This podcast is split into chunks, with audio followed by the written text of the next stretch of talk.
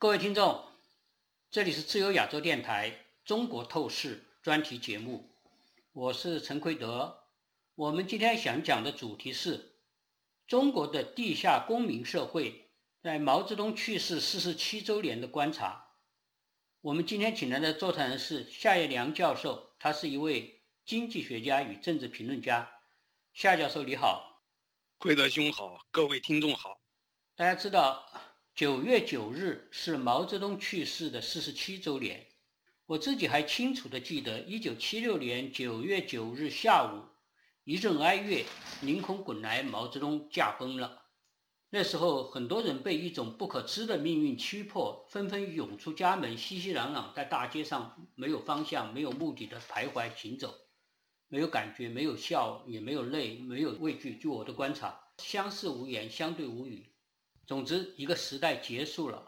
紧接着中国的命运，中国很多人的命运，自那天起都发生了重大的改变。毛泽东去世之后呢，四十七年，在他的前期，大家知道是中国磕磕碰碰的、缓慢的从毛的歧路回头，在濒于崩溃的经济废墟上，在经历了饿死几千万人的大饥荒和史无前例的文革大暴政的闭关锁国的中国。中共放弃了部分共产主义教条，而向国际主流秩序靠近。在美国主导的二战后的世界秩序的时空里面，在美国西方的帮助下，利用了国际社会的善意，向主流国际社会开放。中共以其他的低人权的优势等等，获得了经济的迅速发展，引发了全球的注目。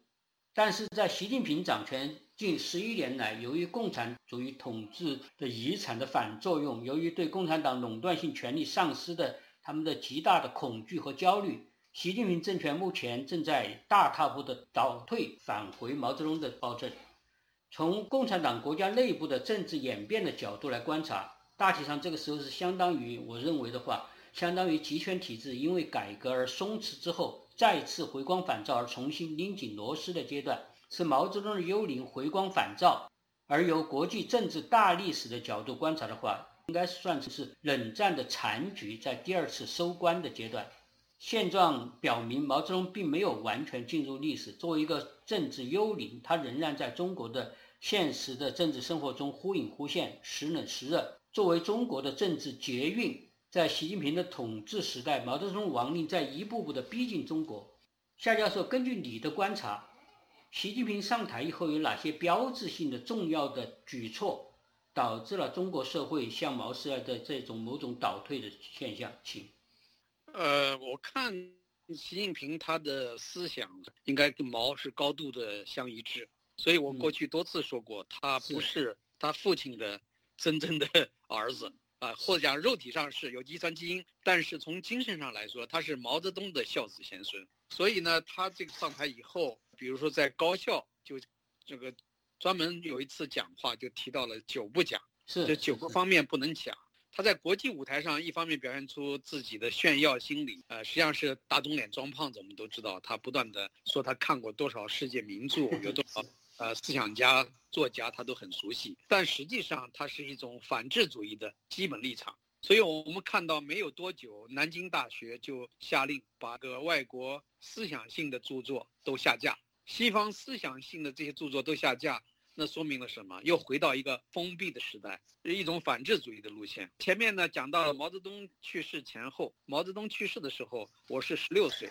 在中学高中阶段，我记忆非常深刻。就是那个时候呢，在毛泽东没死的时候，大家已经对他有相当的积怨，心里边不敢说。主要原因是什么呢？大家都知道文化大革命弄死了那么多的人。呃，破坏了那么多的财产和文化遗产，所以大家都有意见，都希望能够尽早的结束文革，恢复生产秩序、学校秩序。我记得在一九七三年的时候呢，周恩来就开始恢复学校秩序，所以呢，七三年以后学校正常上课。但是到了七四年又开始搞批林批孔运动，是，而这个批零批就是毛泽东所发动的，所以当时老百姓心目中不健全的知识背景下、信息的背景下，认为是周恩来在希望力挽狂澜。想把这个拉回正轨，恢复一个正常的生活秩序、学习和工作秩序。而毛泽东是浪漫主义，今天要批这个，明天要批那个，喜欢折腾国家。所以当时从成年人到我们这些中学生，都是忧国忧民啊，就是内心对中国的未来的前途感到非常的担忧，觉得再这么折腾下去没什么好的。后来邓小平开始掌握权力，呃，在一九七五年那段时间，邓小平抓经济，说这个三项指示为纲，以三项指示为纲，就是说抓生产，让火车正点的发出。我记得那个时候铁道部长万里，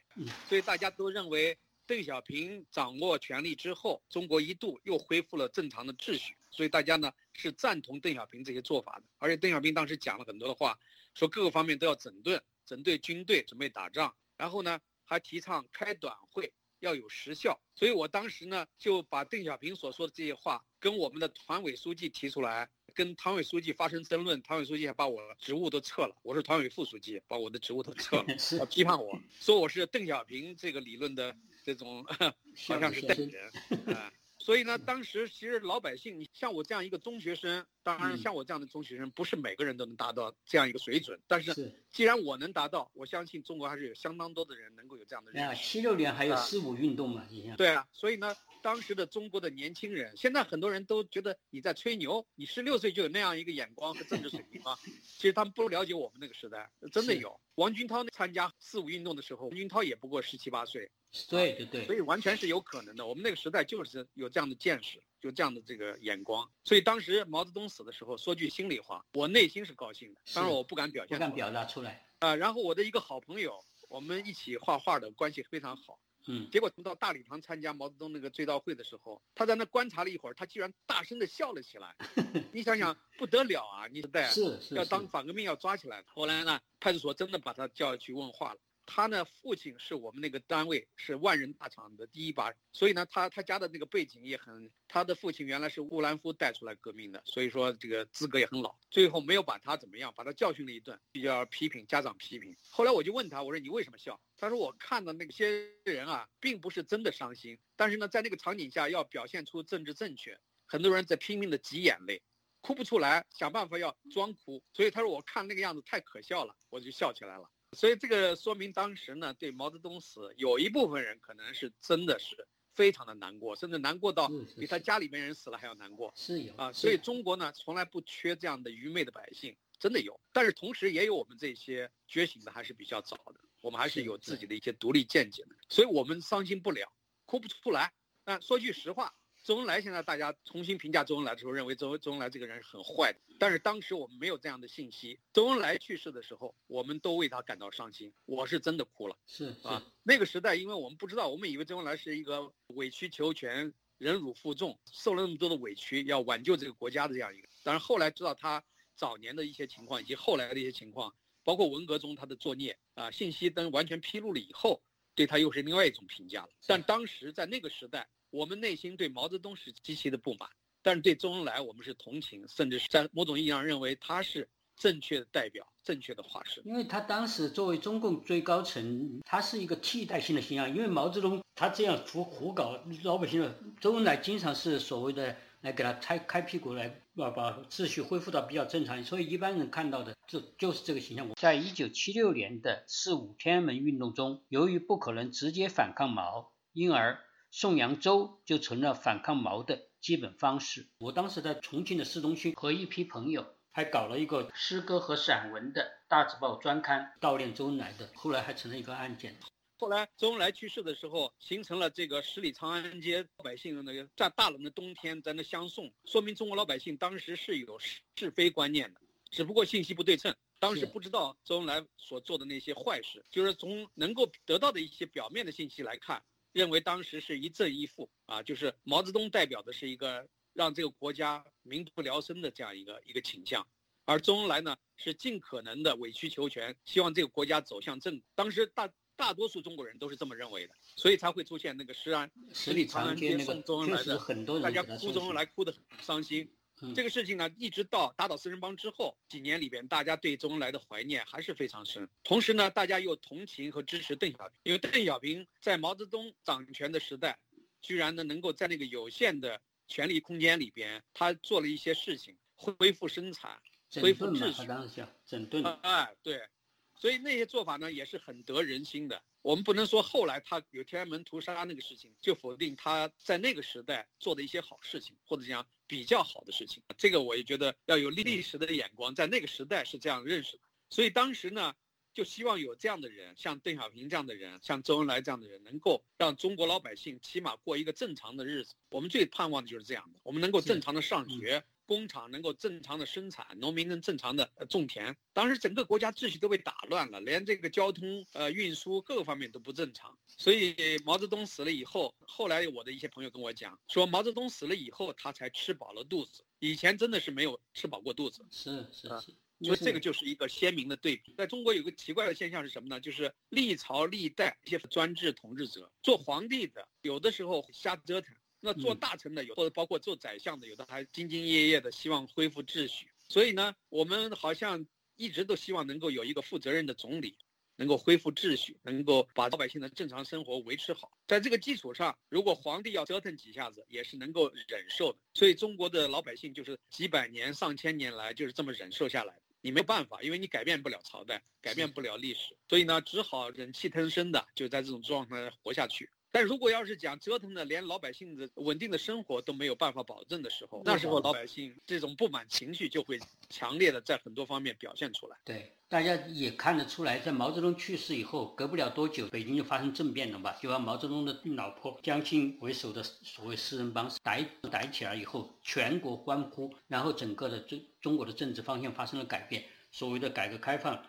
从那个时候去折腾了两年，大概到七六年去世嘛，七八年就正式的确定了，把毛泽东的文革和基本的经济方针和社会上的一些举措都完全否定掉了。当时有一个思想大解放运动，当时那个中国的上层这个是戊戌会议啊这些，把整个的毛泽东统治时代二十七年的黑暗都揭露出来。后来邓小平来把这个车杀了一下。对，学界三中全会理论戊戌会。嗯，本来陈云讲的比邓小平讲的还要厉害，还有一些中央的一些老的呃哥的一些人提出来要全面否定毛泽东，就像批判斯大林那样。后来呢，都被邓小平给压住了。邓小平还是知道，如果要毛泽东完全否定掉，共产党就完了。他自己也难逃其咎啊，就是说他也是毛派嘛，他过去是毛派，虽然文革后被整了，他过去也是毛派。所以我刚才讲这个意图呢，是在说，如果能够维持一个正常的生活秩序，老百姓还是可以忍。中国老百姓太能忍了，所以我过去。在推特上开玩笑说，应该叫中华人民共和国，太能忍了。现在的情况，习近平最近这些年就有点过分了，怨声载道，老百姓连正常的日子都没法过，过下去了。你看，所以呢，你像如胡锦涛时代，实际上很多人说胡锦涛多好多厚道，我一点都不赞同。胡锦涛就是完全毛的左的这套思想，他他后期特别是不过他没有像习近平这么会折腾，学什么朝鲜的对。但是呢，习近平现在这么个瞎折腾，我觉得已经是到了毛泽东晚年的那样一个状态，就是从老百姓到高层的官员都是敢怒而不敢言，内心有强烈的不满情绪，但是需要找到一个点才能够爆发出来。所以我有一个问题，一般一直不太理解啊，就是在毛泽东时代，毛的那种权威淫威，那是经过几十年战争啊各个方面打天下的。那习近平有什么狗屁的威望啊？他是一个完全无才无德无能的这样一个人，这样一个草包居然能够很多人都怕，百思不得其解。就是为什么现在反抗习近平的这种力量，甚至还不如当年毛泽东时代有一些，虽然不讲公开的反抗，但至少会有一些不配合。那为什么没有呢？我想可能重要的一个原因啊，我总结的是我们这个时代。给人带来的好处，物质上的利益太多了啊！嗯，在毛时代那时候物质比较匮乏，这个当然要在我相信，你要得到好处，无非就是说领导人重视你，你显得好像比较重要，但是并不能给你自己和家族带来物质上的充分的满足。而现在的情况是，如果你能够忍气吞声，你在政治上是被他信任，那你在经济上可以说是啊无止境的可以。贪腐，这无止境的贪腐呢，这种挥霍浪费是几代人都没办法正常消费完。用过去的话说，就是大家都有了坛坛罐罐，有了坛坛罐罐就舍不得丢掉。如果是要你要动作的话，因为在毛时代大家都没有东西，甚至连干部，大家生活水准也是，当然比一般老百姓好，但是也是差别有限。特工商店高级干部、十三级以上干部都是可以进通特工商店。买一些紧俏的商品，中低层的干部其实跟大家老百姓都差不多，就了不起。你家里边能够比别人多几条好烟，吃饭的时候有的时候有点肉、鸡蛋这些，这就是过得好的标准。那现在的差距可大了，现在就是说贪腐的官员富可敌国啊。呀，你刚才说的这个是对的。为什么企业能够？当然是和企业本身他那个运气，他碰到了江湖两派的恶斗，他处于渔翁得利的地位。再说这他的竞争对手薄熙来又犯了事儿，等等，这很多条件成就了他，使他掌握了中国的大权。掌握了大权，你要知道，中国这个国家传统还不光是共产党，只要掌握了最高权力，他的权力和其他的第二位、第三位、第和多如若干比较起来。那是无限大的，那是那不不可同日而语，和一般的正常的国家这种分权那里是完全不同的。所以说，他有了这个位置，即使再笨的一个人，他都可以欲取欲夺，随心所欲。关于现在的情况，我最近也看到一篇文章，外交事务上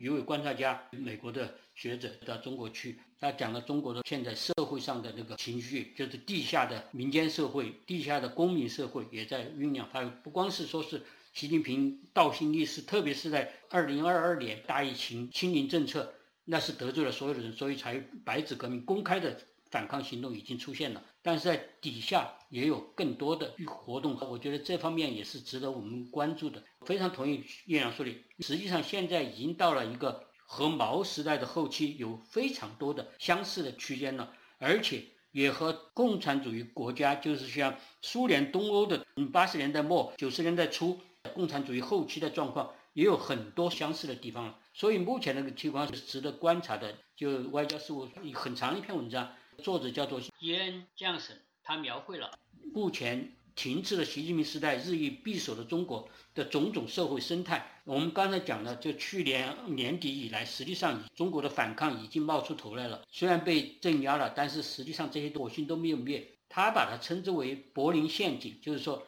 尽管今天的中国共产党和其他国家历史上共产党有所不同，但是很多中国的思想者，他在国会内采访了很多人，包括学者啊等等。他说，中国的向内转向与冷战最激烈时期东方集团国家的令人窒息的气氛有广泛的相似之处。他举出了很多例子。嗯，他这个中文名字叫张燕啊，就是颜色的颜。对张燕，对对。他写了很多东西。张燕这个人呢，他是加拿大出生，但是呢，在美国接受教育，加入美国国籍。他第一次到中国是一九八四年，他二十二去过中国。然后呢，他又多次在中国当记者，当过《华尔街日报》的记者。所以呢，他对中国是有相当多的了解。他学过中文，是。所以呢，他能跟中国的老百姓、各行各业进行一些接触和采访。他还这个得过普利策新闻奖，尤其法轮功，他曾经得。普利策讲的那个文章主要是写法轮功在中国受到迫害，所以呢，他对中国的这个异议人士、不同的这个公民社会的这个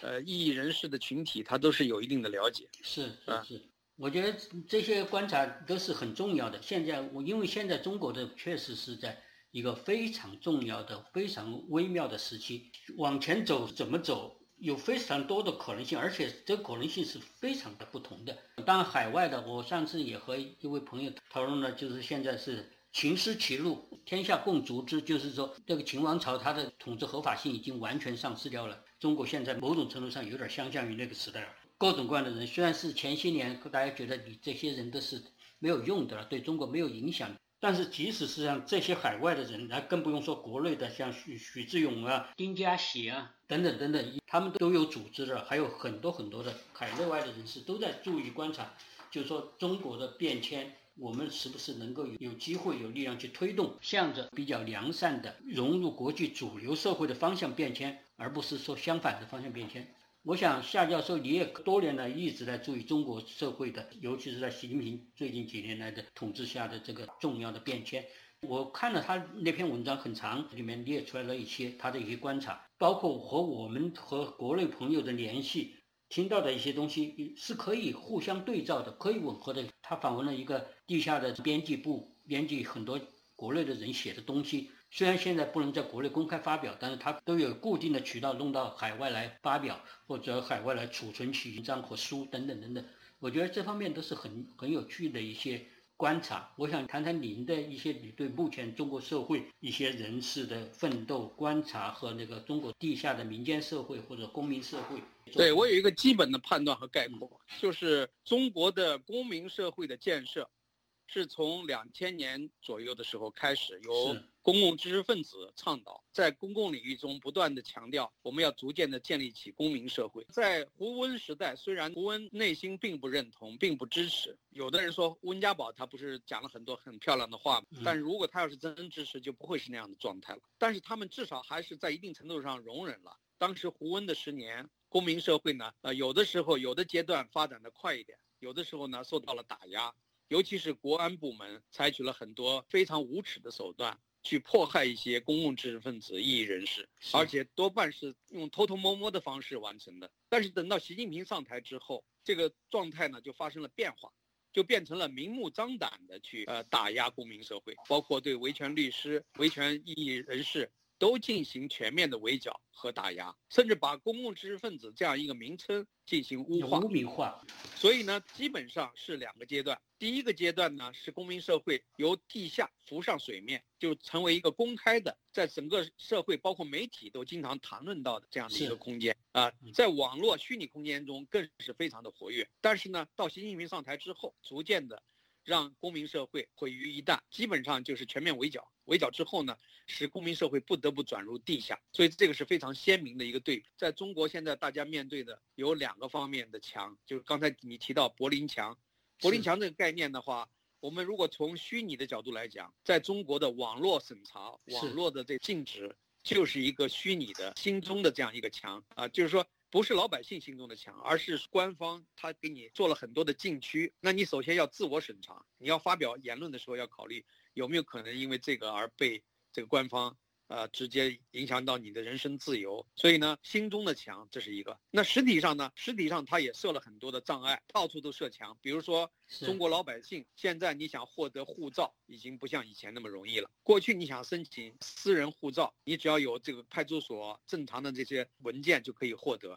但是现在，首先在新疆维吾尔人正常情况下是很难拿到护照的，这是第一点。第二呢，中国老百姓申请英私护照越来越难。第三点呢，就是公务护照，那些官员、那些体制内的人，他们一般出国之后，首先就要把护照交回。交回以后呢，这个护照就不是由个人保管，而且中国的从副司级局开始出国都有边控，就是有边控名单。如果要是讲官方下一个指令，你一个什么副局长、副厅长想逃跑，在边境口岸就会被拦住。所以呢，这个就可以看出中共现在设了很多的障碍。呃，无论是心中的墙还是实体的墙，另外呢，从财务上也进行控制。比如说，过去呢换外汇是比较容易的，现在换外汇非常的难。所以你要想把你的资产转移出去，或者你带上一点钱走，它都会设出各种各样的这个关卡障碍，让你很难实现啊。而且现在人民币不是搞那个电子货币吗？我一直担忧这个事情。我觉得一旦它电子货币真正实现的时候，就是全面控制老百姓财务自由的时候。到那个时候，你有再多的钱，它如果下一道指令，你那个电子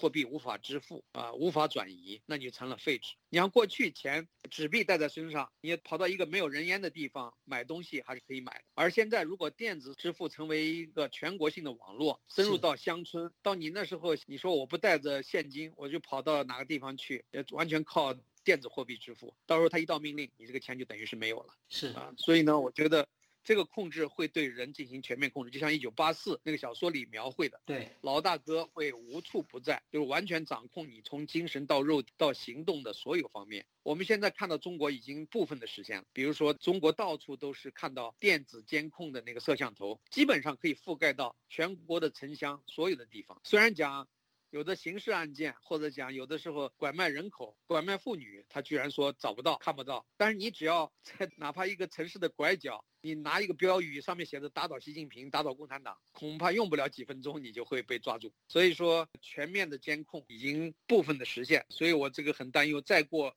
如果再过个十来年，呃，中共在技术上掌握更加的全面，到那个时候，中国的老百姓反抗的空间大大的缩小，自由的空间几乎都没有了。是，这是所谓的高科技集权主义，是这个是非常厉害的一样。这点和过去就是包括那个毛时代后期啊，这些是不同的，包括东欧当年的情况都不一样。但高科技当然它也是个双面刃，这方面的国内的人当然你不像他官方有这么大的网络和那个专业人员，但是也有很多知识分子，说，例如像那个最近才抓的那个编程随想的博主阮小环，和中共缠斗了十几年了，一中共抓不到他，他就是被抓之前已经发表了七百一十二篇博文，包括这里张燕的文章介绍了他和一个编辑，他说他那个编辑已经出版了地下的期刊已经有十多年了，现在他已经他将大部分的工作交给国内外的年轻同志，他很放松，他说在中国现在当然你不能公开做任何事情，但是我们仍然有工作的。我们有时间，他说习近平他们没有。现在的情况就是像智斗一样的这个东西，国高一尺，道高一丈的这样一个状况出现了。还有一个重大的区别就在于，我觉得和我们当年的，比如说像毛泽东的那个后期的时代的一般的那个年轻人的觉醒了起来，这些人做的事情。和现在的中国的人，虽然是中国的人，很多人被洗脑了，就但是这一代是起码年纪比较大的这些人，他是看过了，就像你刚才叶良说的，他是有些坛坛罐罐，他是经过了改革开放以后有三四十年的比较的，包括物质丰裕和精神产品也比较开放的进来了相当一部分，就是说他们是看过了这个不同的非极权主义社会，或者是说是后极权主义社会。这样一些基本状况，他在这个状况中生活了三四十年的这样一批人，也就是说，这个他是受过启蒙的，现在要把他再倒过去成为愚昧状态，这个启蒙的后果是不可逆的。现在这一代一个例证，当年一九七六年清明节的时候，在北京天安门广场上有一场被称为“四五运动”，是当时通过悼念周恩来的诗词。来反抗四人帮的一些倒行逆施。其实呢，呃，矛头基本上间接的，有的甚至直接指到了毛泽东。是，比如有一首又讲到了秦始皇，当时已经是秦始皇的时代一去不复返了。玉杯闹鬼叫，我哭豺狼笑，就是当时有这样的一首诗。我就记得当时那个时候手段还比较传统。当时我在陕西啊，就是当时我的父亲和他的好朋友，他们就开始传抄周恩来的那个人家伪造的周恩来的遗嘱啊，什么？对对对，遗嘱，我都看到过的。这东西虽然是伪造的，但是呢，当时。那个里边的基调是对毛泽东不满，对四人帮不满，大家希望传播这样的信息。另外呢，大家在传抄北京传来的那些诗词，就天安门诗操。当时这个民间传播的力量也是不可低估的，非常的惊人。是是，基本就是我们那一片好一点的这个知识分子，人手都能够传到，每个人都能看得到。是，而且他怎么传的呢？他不能公开的传，公开传是要被抓起来，所以一般都是把这些诗词呢给自己家里边的人，给自己特别信任的、能够谈得来的人，保证他内心首先要评估一下，我给他看，他会不会拿出去举报我？他如果不会举报我，我就给他看。所以当时呢，有的人也真是冒了一定的风险，但是这个传播面还是相当广，当时基本上都传到了。所以我想，现在习近平他如果有本事把网络完全封杀，那大不了就是人们再回到了当年毛泽东那个时代，人们还可以传。是，还可以把这个诗词传了以后，大家形成了一种一致的看法是什么？就对毛泽东有越来越大的强烈的不满，那种积怨非常的强烈。所以当时我们都在传抄天安门的诗词。所以你可以看，今天我相信再差也不会差到比那个时候更差了，对吧？我们现在物质生活、物质条件也比那个时候好得多了。还是有办法传播起，大家可以看到，疫情期间有些东西虽然他管得很严，还是流传出来了。他知道，包括他和最高层的很多人的政治利益都不完全一样。他作为最高统治者，所以他想向内卷，向内循环，要要逐渐的走向真正的毛泽东时代的完全的闭关锁国。但是他已经达不到这种了，而且他的经济上现在这么往下垮，经济上如果是你完全的内循环，完全的闭关锁国，你根本就是完全垮掉嘛。所以它也不可能了。这个状况下，所以说总的来说，现在的中国国民的主体是已经尝过智慧国的人群了。大部分的话，当然也也有部分是年轻的，有些年轻的被洗脑，但是有些年轻的他也通过各种办法知道外界的情况。所以这个情况和当时的情况是很不同的。我想基本的状况是，他不可能，我认为他没有这个力量，没有这个政治力量、经济力量和文化力量，能够使中国完全像毛泽东时代这样闭锁于世界了。而且现在他在国际上又受到了这么大的围堵和孤立，所以基本上我觉得他不不可能持久到这东欧那些国家这么长，不可能持持久到毛泽东这么长的历史。变迁加速度的，我觉得现在呢，习有点狗急跳墙了吧？你看看最近他在国际场合也频出笑话。最新的消息就是这个二十国高峰会议，他不去参加，他不就是他内缩了。对，这里边有几个可能性啊。一个呢，在印度召开，他这个要避免尴尬的还有呢，就是说他现在身体状况。再一个呢，就是政权不稳，火箭军火箭军全部换，呃，基本上全部都换掉。但是呢，还有很多地方他还是不放心。所以我们看到这样的一个情况，就是他自己已经内心惶惶不安，呃，所以呢，我现在觉得他现在已经走入到穷途末路，啊，来日不多。好的，我们今天就讨论到这里，谢谢夏一良教授，谢谢各位听众，再见。